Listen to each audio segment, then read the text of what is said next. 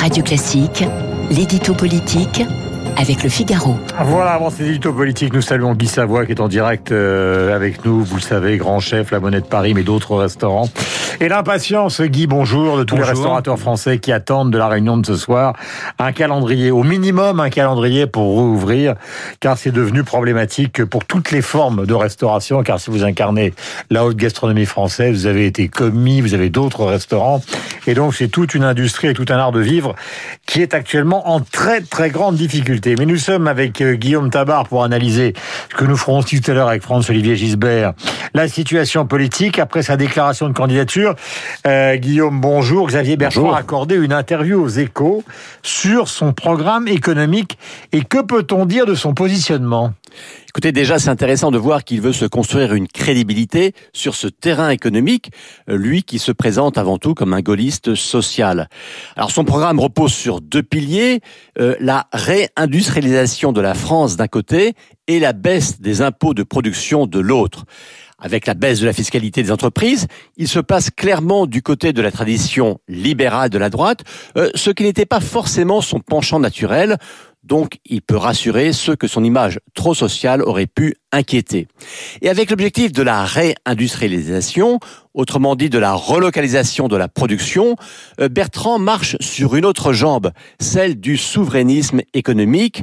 Euh, un souverainisme économique qui revient à la mode après avoir été longtemps décrié, euh, parce qu'on a vu hein, avec la crise sanitaire comment, sur les vaccins par exemple, être dépendant de l'étranger, placer un pays dans une situation de grande vulnérabilité.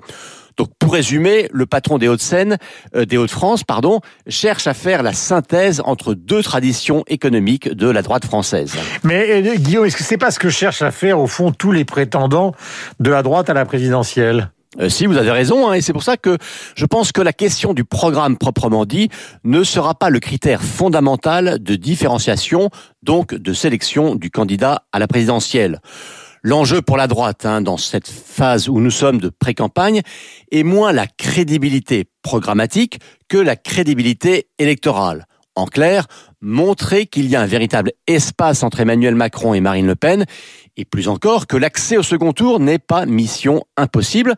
Et pour ça, on peut peut-être le déplorer, mais il y a un critère d'évaluation simple, ce sont les sondages. Et le calcul de Xavier Bertrand, c'est justement de montrer qu'il peut tuer le match en étant le seul capable euh, d'être dans ce match. Et euh, ces derniers jours, deux enquêtes sont parues, hein, une de l'IFOP, l'autre de, des. Toutes deux le mettent autour de 15 à 16 C'est loin devant Valérie Pécresse et plus encore devant Laurent Wauquiez et Bruno Retailleau. En même temps, il est le seul à être officiellement candidat et ceci explique aussi cela. Alors, est-ce que le match, euh, Guillaume, pour terminer, pourrait être plus ouvert qu'on ne le pense à droite? Oui, d'abord parce que Bertrand précisément n'a pas tué ce match. Il est un candidat éminent, mais pas encore un candidat évident. Mais à l'instar de son interview dans les échos, il va maintenant accélérer sur le terrain du projet. Ensuite, parce que la liste des prétendants n'est pas encore close. Il faudra par exemple compter aussi avec un Michel Barnier hein, qui va chercher à se poser en garant de l'unité à droite. Et puis enfin parce qu'il faudra laisser le temps à chacun d'entrer formellement en lice, ce qui ne sera possible, on le sait, pour Pécresse ou Vauquier, qu'au lendemain des régionales. C'est à ce moment-là que tout commencera à droite. Merci Guillaume. Nous étions en direct avec euh, Guillaume Tabar et nous allons retrouver Guy Savoie. Guy Savoie que vous connaissez évidemment. L'un des plus grands cuisiniers français, aussi chef d'entreprise et pas simplement le restaurant donc multi-étoilé de la Monnaie de Paris, mais d'autres établissements, y compris aux États-Unis. C'est tout un métier qui attend ce qui va se passer cet après-midi à 18h avec une réunion à l'Élysée.